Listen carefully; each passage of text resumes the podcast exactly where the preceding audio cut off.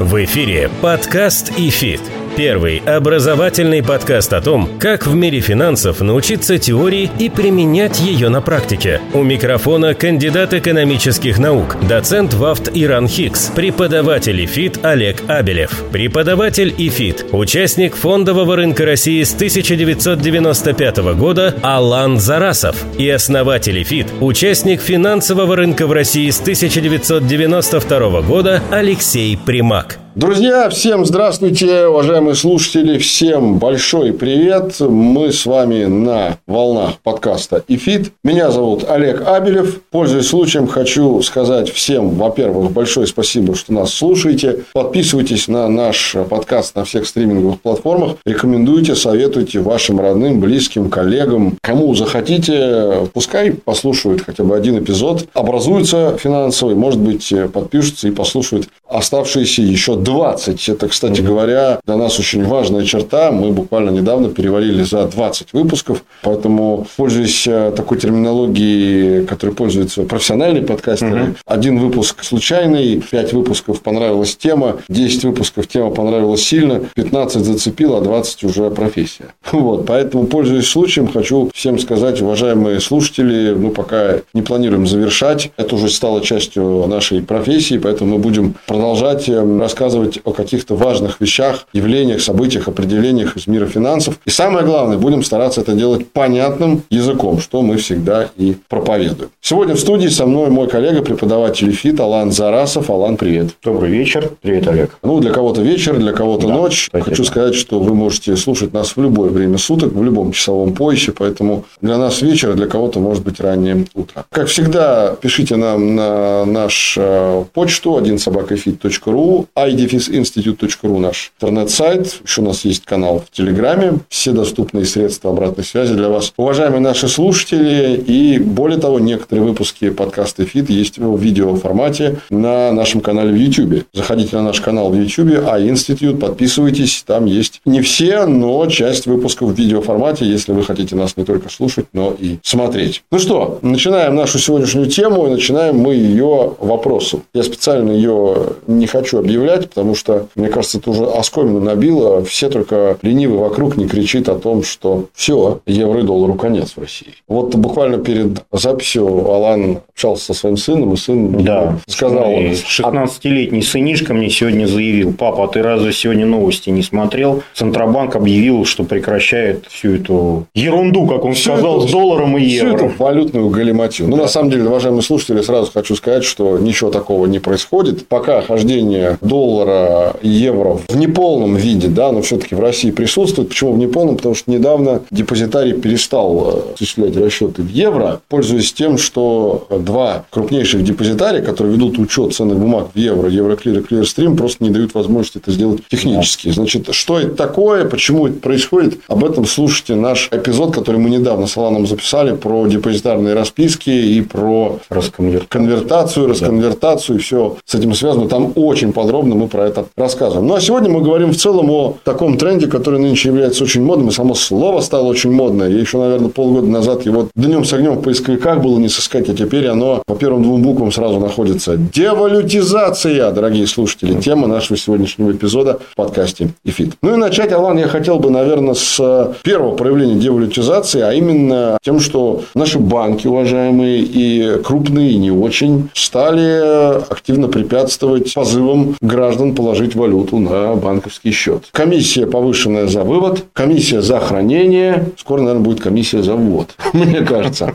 Что ты думаешь по этому поводу? Окончательно ли это отпугнет частного инвестора класть валюту? Потому что у меня, например, в моем окружении много людей периодически спрашивают, Олег, у нас валюта на счете в банке X, что делать? Смотри, Олег, я считаю, что поведение банков оправдано в целом. Объясню почему. Когда ты кладешь доллары или евро на счет в банке, неважно, на текущую, на депозит, говорит, что у банка есть нормативы, и он должен соответствовать, он отчитывается перед Центральным банком Российской Федерации, а соответствие есть соответствие, так сказать, поддерживать активов и пассив. Как только ты положил тысячу долларов условно ему на депозит, он должен где-то эту тысячу долларов приобрести, иначе у него будет дисбаланс в пассивах и активах. Если у него пассивы будут валютные, а активы будут рублевые условно, это неправильно. Соответственно, как только к нему приток идет валютных вкладов, пассивов он вынужден покупать валюту. Но покупка валюты на бирже, как ты уже сказал, это само по себе риск уже для банка. Поэтому, принимая эти депозиты валютные, вклады, и покупая под них валюту, он действительно рискует. И он вынужден вводить эти комиссионные абсолютно. А я так понимаю, раньше банки так и делали, у которых активно были развиты валютные вклады до 24 февраля. При широкой линейке валютных вкладов банки в основном покупали на бирже, да, валюту? Конечно, конечно. Хорошо. С банками более-менее понятно. Давай теперь немножко про брокеров поговорим. Эти профессиональные участники тоже поднадзорные Центральному банку посмотрели на своих старших коллег кредитных организаций и решили тоже, правда, не все, но я думаю, что рано или поздно этот тренд, видимо, распространится. Один из моих брокеров уже... Да. Тоже решили ввести комиссию за хранение,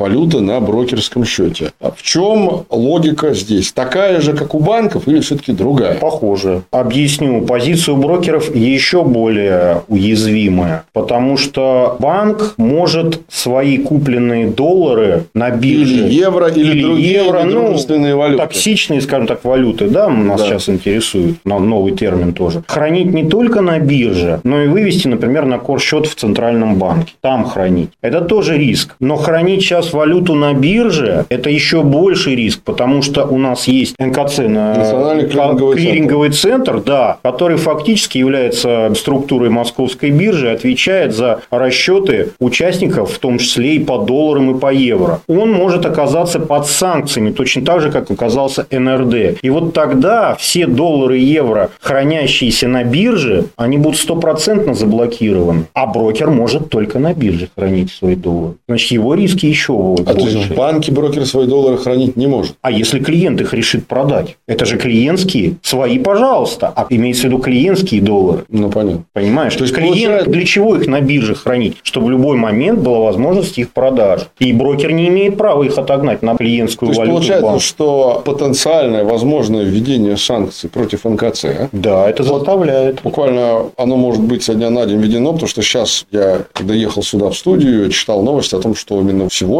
в ближайшие дни, рассматривается новый седьмой пакет санкций стран ЕС, и вполне возможно, кроме полного запрета всем россиянам туристических шенгенских виз, о чем тоже идет разговор, но это тема не нашего подкаста просто, еще вполне возможно там появятся санкции против НКЦ. Так вот, гипотетически, если это происходит, получается, что все брокеры автоматом просто запрещают всем своим клиентам любые валютные операции, так что ли? Ну, мы не можем деталей санкций знать, которых еще нет. Не-не-не, ну да, представь. Условно, да, этим может все и закончиться, что доллары или евро клиентские, хранящиеся, подчеркну, на бирже, будут заморожены. Хорошо, я тебя понял. Это инфраструктурный риск. Хорошо, даже если брокер ввел комиссию за хранение валюты на брокерском счете, не ввел, это что, как-то влияет на этот инфраструктурный риск? Ну, он как был, он так и остался. Брокер пока что не может в принудительном порядке заставить клиента снять валюту. Он это делает посредством запретительных тарифов. Я могу сказать, что в одном известном брокере тарифы за хранение долларов и евро составляют 5% в год. Ты будешь хранить свои доллары? Конечно, ты сразу сразу снимешь. Это запретительный тариф. Он же не может заставить тебя под дулом пистолета. Он это делает как комиссиями, высоченными комиссиями. Угу. И ну, какой нормальный человек будет хранить свои доллары за 5% в год?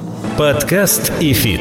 Хорошо, а как ты думаешь, э, не будет ли брокер компенсировать высоченными комиссиями запретительными хранение одной валюты, как ты выразился, токсичной, какими-нибудь ультралиберальными комиссиями за хранение нетоксичной валюты? Например, юаня или, например, индийской рупии или каких-то иных валют стран, которые, очевидно, в будущем будут крупными торговыми инвестиционными партнерами России. Тем более биржа, я ведь не просто так спрашиваю, биржа-то постепенно запускается запускает новые валютные пары рубля с этими ну, валютами. Ну, мне сложно говорить. Вряд ли кто-то сейчас доплачивает за остатки в юанях или в гонконгских долларах. Я пока не слышал такого. Чтобы за хранение на бирже твоих юаней тебе брокер доплачивал? Нет, я не говорю доплачивал. Ну, допустим, э, комиссии, например, будут по этим валютам, да. За куплю-продажу? Да, за куплю-продажу. Такое возможно, но... Твое мнение. Но мы вот на прошлом подкасте говорили о комиссиях. Да. Они не играют большой роли в жизни инвестора. В роли трейдера, да, могут играть. Особо этим инвестора не заманишь низкими комиссиями за куплю-продажу. Что он делает редко? Мало сделок. Угу. И я не думаю, что это будет решающим. Вот могут начать доплачивать за остатки. Могут при определенных условиях. Как ты думаешь, не вызовет ли это отток клиентов физических лиц от э, брокеров? Вот эти запретительные тарифы. Ну, то есть, э, сгорел сарай, гори хата. В смысле, ой, что-то брокер мне такой запретительный тариф на долларовые мои бумаги поставил. На доллары, да, а переводить-то их особо некуда. Уйду-ка я вообще от этого брокера подальше. Такой логики ты не боишься у большинства? Сложно сказать. Брокера поменять, знаешь, это как ремонт в квартире сделать. Это не так просто. Когда у тебя многолетние взаимоотношения, когда это часть бизнеса. Когда брокер часть твоей жизни. Ну, практически, да. Поменять брокера это не просто так. Особенно если это профессиональный инвестор или трейдер. Кроме кроме э, запретительных тарифов, масса других может быть интересных моментов, которые брокера предлагают. И проще вывести доллары просто-напросто. Почему это не сделать и почему это не вывести на банк и там, в конце концов, менее рискованно хранить их, чем на бирже? Я к этому призываю, кстати, все. А ты не думаешь, что вот эти все запретительные меры банков, брокеров, они приведут к бурному расцвету черного рынка валюты? Когда в 90-е ну, годы вспоминаются, да. да, ходили пить чай, торт или что там еще, под эгидой там попить чайку, Я приходили куда-нибудь, ну и, в общем, делали свои делишки. Делишки, да. Вот ты не думаешь, что это... Ну, так было это весной, я не знаю, как сейчас. Это ЦБ же там, по-моему, пытался навести порядок как-то. Я что-то в этой системе... Э, ну, весной это было связано с просто дичайшими колебаниями курса. Да. Я имею в виду уже вот текущее состояние. Мне сложно сказать, насколько это, в принципе, становится неинтересными валюты. То есть, инвестиционно сидеть в долларах в евро, я не знаю, какой сейчас смысл. Потому что можно досидеться, да. Доллары и евро сейчас нужны только тем, кто совершает либо какие-то торговые операции, либо поездки в эти страны. Угу. Но если нам, вот как ты говоришь, уже скоро визы перестанут тупо выдавать, то еще меньше спрос будет. И, соответственно, если меньше спрос на наличные доллары и евро, я думаю, что и теневой бизнес этот тоже не особо будет развиваться. У нас незачем хранить и некуда их тратить. Понимаешь, создается уникальная ну, ситуация. Вот я, кстати, всегда говорил, меня спрашивали последние, наверное, полгода о том, каков будет спрос на валюту, на иностранную, и кто его будет предъявлять. Вот мое мнение, я всегда говорю так, что если вы получаете доходы в России в рублях, и основные ваши расходы в России тоже в рублях, то извини за такой жаргонный мой стиль, на кой черт вам иностранная валюта? Ну, единственный вариант – поехать куда-то за рубеж. Да. Но, в принципе, поехать куда-то за рубеж можно из другой мировой резервной валюты, как то юань, например, которую вы тоже сможете поменять на любую другую валюту. Да, в меньшем количестве банков, но сможете. Да. А юань можно смело за рубли купить ну, хоть сейчас так, на московской Так это же есть тот самый тренд на дедоларизацию, о которой говорили там лет 20 уже, как. Угу. И тут нас вот эта ситуация, она принудительно подталкивает к нормальному положению вещей, когда доллар нужен только для того, чтобы съездить в Соединенные Штаты или расплатиться по каким-то покупкам. Слушай, ну вот это вот русский маятник, да, был такой замечательный философ Александр Зиновьев, который говорил, что Россия – это страна не статичного или динамичного, а маятникового развития. Любые какие-то тренды, они в России имеют маятниковую природу. Ну, вот, например, та же дедоларизация или девалютизация. Вначале мы говорим о том, что в 90-е годы мы всячески приветствуем приток иностранного капитала, холим, лелеем, бегаем за иностранным западным инвестором. Сейчас мы его пин пинками под зад выгоняем. И, собственно говоря, не просто, как мы хотели до этого все время говорить о том, что мы сокращаем долю доллара, евро там, и других недружественных валют в обороте, а мы ее просто можем довести до нуля. Причем я подозреваю, что это может произойти довольно быстро. Вот такие вот маятниковые истории, да, это такая специфика. Причем не только в финансовой сфере, можно много других доказательств этому найти в развитии России историческом. Но это я просто к слову. Подкаст ИФИТ. О чем я хочу еще поговорить в в контексте нашей сегодняшней темы, связанной с девалютизацией, эта история связана с иностранными ценными бумагами. Как ты знаешь, у нас есть замечательная биржа СПБ, которая в основном на этом свой доход и получает. И мы недавно в одном из эпизодов обсуждали, что будет, если вдруг все неквалы лишатся доступа к иностранным ценным бумагам. Слава богу, с момента нашего подкаста у меня, есть... по-моему... Не-не-не, как раз вышел консультативный да? доклад Центрального ага. банка, в котором он предлагает новую модель на обсуждение. Видимо, ЦБ послушал подкаст «Эфит» и понял, что нужно... В чем-то неправда. Не то, что не прав, а что это нужно обсуждать. Нельзя директивно решать. Понятно. Так вот, э, мой к тебе вопрос следующий. А как в этой вот парадигме девалютизации, отсутствия депозитарного и клинингового обслуживания за иностранные валюты, как биржам-то, которые дают доступ к иностранным рынкам, жить? Просто забыть для себя это направление развития и закрыть ту дверь, идти да на Гонконг? Все, да, да, да, они это и делают. И я, То я есть, ты думаешь, что биржа СПБ рано или поздно просто прекратит допуск на американский Ну, будем уже прямые и честны. Но это очень рисковая на данный момент возможность покупать американские и европейские ценные бумаги. И инфраструктурные риски превышают... Для россиян. Да, для россиян. Многократно, я уже об этом говорил не раз, превышают возможности там заработков. Поэтому я думаю, что Санкт-Петербургская биржа сейчас правильный тренд сделала на Азию. Она будет его увеличивать. И перспективы торговли там западными бумагами мне представляются в ближайшие там несколько лет, по крайней мере, весьма, весьма и сомнительными. Поэтому они делают то, что должны делать. Они это будут увеличивать, продолжать. Покупать ли сейчас э, западные бумаги, уважаемые зрители, решать вам. Мы об этом уже не раз высказывали. А как ты думаешь, Алан, э, как изменятся банковские ставки? Вот у нас традиционно многие банки, которые давали кредиты даже внутри России своим э, заемщикам, физлицам, вряд ли, но больше юрлицам, ну или там заемщикам из дружественных стран,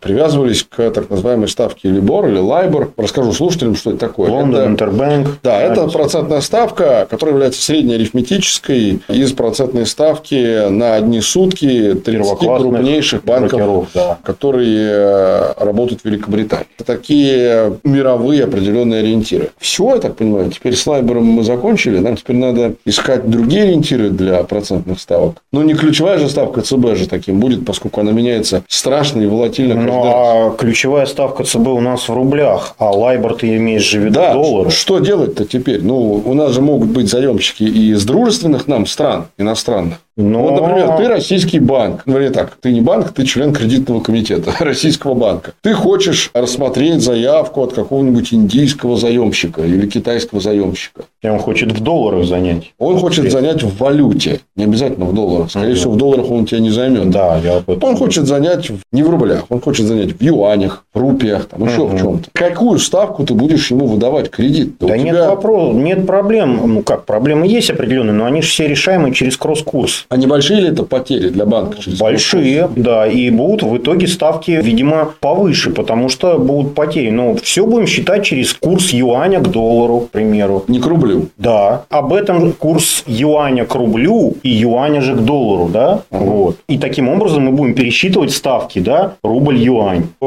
Рубль-рупия, например, угу. да? Или рубль-юань, да? Угу. И это, да, приведет к некоторому удорожанию операций межбанковских и, соответственно, к некоторому, может быть, росту стоимости заимствований в этих валютах, дружественных нам. Я не далее, как месяц назад была другая немножко тема по поводу бюджетного правила. Как будет сейчас работать знаменитое бюджетное правило, когда Минфин давал разъяснение. Раньше мы долларовое бюджетное правило, ну, когда у нас э, после определенной цены долларовой нефти у нас, значит, продаются доллары на бирже, постепенно покупаются да, в резервный фонд. И были даны разъяснения, поскольку если что-то будет не так, то мы будем все делать. Такое же бюджетное правило будет работать через кросс-курс. Только, по сути, это ляжет на плечи конечного финансового конечно, заемщика. Конечно, да. Через повышенную ставку. Да, да, возможно и так. Что делать? Я вот не изучал, конечно, опыт Ирана, но это надо посмотреть. Хорошо. Как это Следующая тема в плане девалютизации. Мы сейчас говорим о именно экономических рисках, об экономических последствиях. Про инфраструктурные риски мы не говорим, потому что мы на эту тему уже много да говорим. уже, по-моему, кричим, уже кричали. Евробанды. Ну и вообще евробумаги.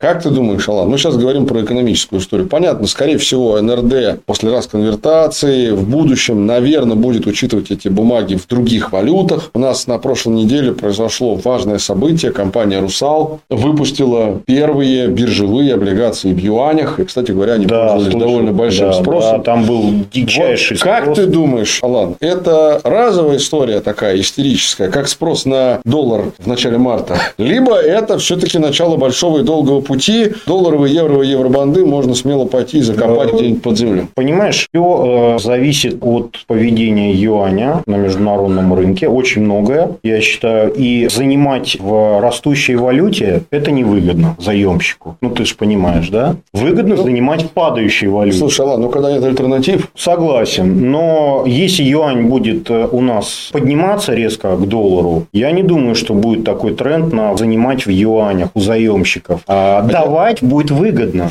Мне кажется, это расчет российских эмитентов на то, что как раз юань укрепляться к доллару не будет, потому что это невыгодно самому Китаю. Китай исторически, будучи экспортоориентированной страной, ну, правда, сейчас он уже не очень понятно какая страна, при таком уровне платежеспособного спроса колоссальном, который есть в Китае, Китай может себе позволить быть импортоориентированной страной. Но все-таки Китай – это крупнейший торговый партнер вообще всех стран мира, наверное, сегодня и где только не найдешь экспортную продукцию Китая. Понятно, что выгоднее экспортировать при ослабевающем курсе. Я не говорю при падающем, но в этом смысле Народный банк Китая последние годы и по отношению к доллару, и по отношению к евро проводит политику такого умеренного поведения. Там такой классический валютный коридор. Диапазон где-то 6,5-7 к доллару Америки. И он в этом коридоре баражирует, ну или к евро он там в другом диапазоне. Не принципиально. Цифры не принципиальны. Потому что если сильно юань начнет укрепляться, это, в общем-то, ударит по бюджетным доходам Китая. Вот не на это ли расчет российских эмитентов, заемщиков, что в будущем вряд ли юань будет сильно ну, крепнуть? Как ты думаешь? Но он несколько лет подряд, тем не менее, крепнул. Так до того докрепнул, что уже доходности американских казначейских облигаций сравнялись с доходностью китайских казначейских облигаций. Вот, да, там было укрепление, и оно было невыгодно, конечно, Китаю. Я не знаю, там в чем был интерес Народного банка, но, возможно, сейчас пойдет ослабление ну, да, наверное, расчет на это. Но, опять-таки, поручиться за Народный банк Китая, думаю, я не знаю, я бы не стал бы. Поэтому вопрос открытый. Выгодно ли будет выпускать ну, давай так. облигации вот в юане? Нас сейчас слушает какой-нибудь слушатель, послушал предыдущие эпизоды и узнал, что такое облигация, что такое еврооблигация, понял инфраструктурные риски и думает, Сейчас вообще имеет смысл покупать облигации в юанях или ценные бумаги российских эмитентов в валютах дружественных стран? Сейчас чем проще, тем лучше и надежнее. Я ее уже излагал, эту свою позицию, она очень простая. Сейчас надежнее дома. Вот надежнее всего в рублях. Сейчас, к сожалению, такая ситуация, она будет еще довольно длительное, я думаю, время. Мы говорим о дружественных валютах и напоминаем юань, рупию и еще какие-то валюты. Но мы же не можем поручиться, что эти страны будут дружественные к нам всегда. Мы об этом уже говорили. Сегодня они дружественные, завтра, не дай бог, они станут недружественными. И мы получим, не дай бог, такую же самую ситуацию с юанем, что мы сейчас имеем с долларом и евро. Хочется вспомнить известную фразу из Comedy Club. Сегодня ты мирный абрикос, а завтра вооруженный урюк. Я... Вполне возможно, что эти мирные абрикосы станут вооруженными Поэтому, да? ну, я не могу за Китай, ну, допустим, та же Индия, ну, это вопросы, конечно, да. А если мы еще брать будем турецкую лиру... Подкаст ИФИТ.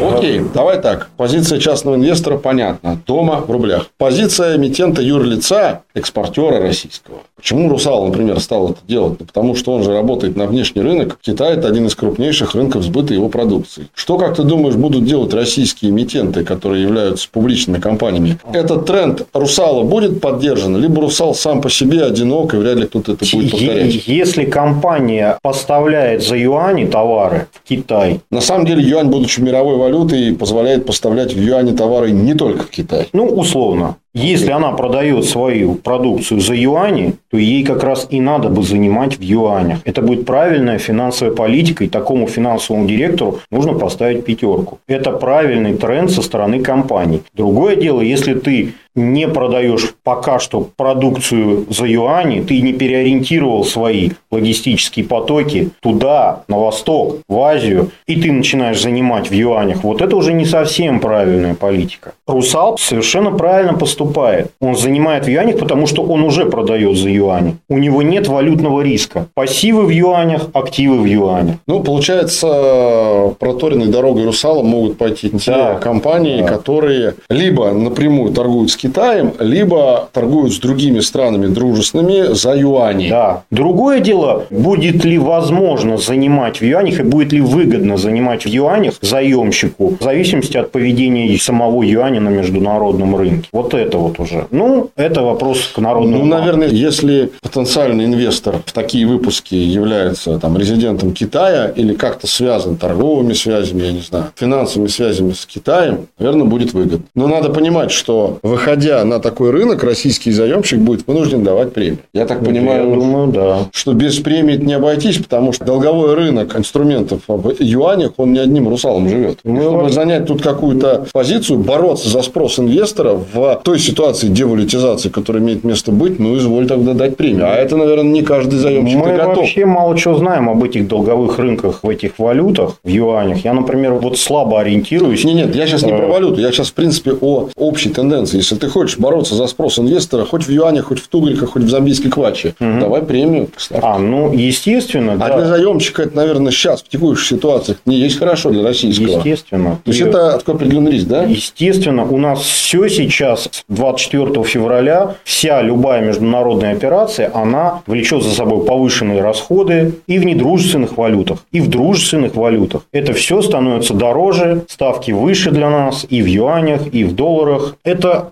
потому что Но так или иначе, уважаемые слушатели, я думаю, что при тех э, тенденциях и процессах, которые сейчас происходят, э, о том, о чем сказал Алан, конечно, нельзя с ним не согласиться, но я думаю, это не отменяет самого факта существования валютного рынка в его вот текущей ипостаси, просто будут, видимо, другие инструменты. Нет, конечно, он будет. Если у нас переориентируется и уже во многом переориентировалась внешняя торговля на Китай и Азию, у нас не может не расти эти валютные рынки, биржевые рынки будут расти азиатских валют. Это невозможно. Ну, Вот давай так, Алан, в завершении вопрос тебе. Вот ты как частный инвестор, ты наблюдаешь, что на московской бирже сейчас запускается довольно большое количество валютных пар. Уже запущены сом узбекский, армянский драм, казахский тенге уже довольно давно торгуются. Планируется запускать... э, Гонконгский дир- доллар. Гонконгский доллар торгуется. Планируется запускать дирхам Объединенных Арабских Эмиратов и э, иранский реал и индонезийскую рупию, и много чего другого. Лира, по-моему. Турецкая лира уже давно торгуется, я имею в виду из плана. Вот Мгм. тебе вообще эти валютные пары, как инструмент, не знаю, заработка, спекуляций, инвестиций, они вообще интересны? Ты будешь на них Я, обращать внимание? Я- Либо они есть, и бог с ними. я вообще фондовый, я фондовик. Для меня валютная торговля никогда не являлась основной. Поэтому это а если было- с точки зрения инвестиций? Э, Это была всегда периферия моих интересов. Хранить деньги в индийской рупии, в юане или в какой-то еще валюте, для меня это никогда не было инвестиционной такой моей декларации. Ну, как бы, это отдельный сегмент рынка. Торговать на валютах, инвестировать в валюты. Я фондовый человек. Я акции, облигации. Вот это моя стезя. Я понял. В общем, э, открывать э, годовой срочный вклад в банке ICBC по 2,5% в юанях ты не будешь.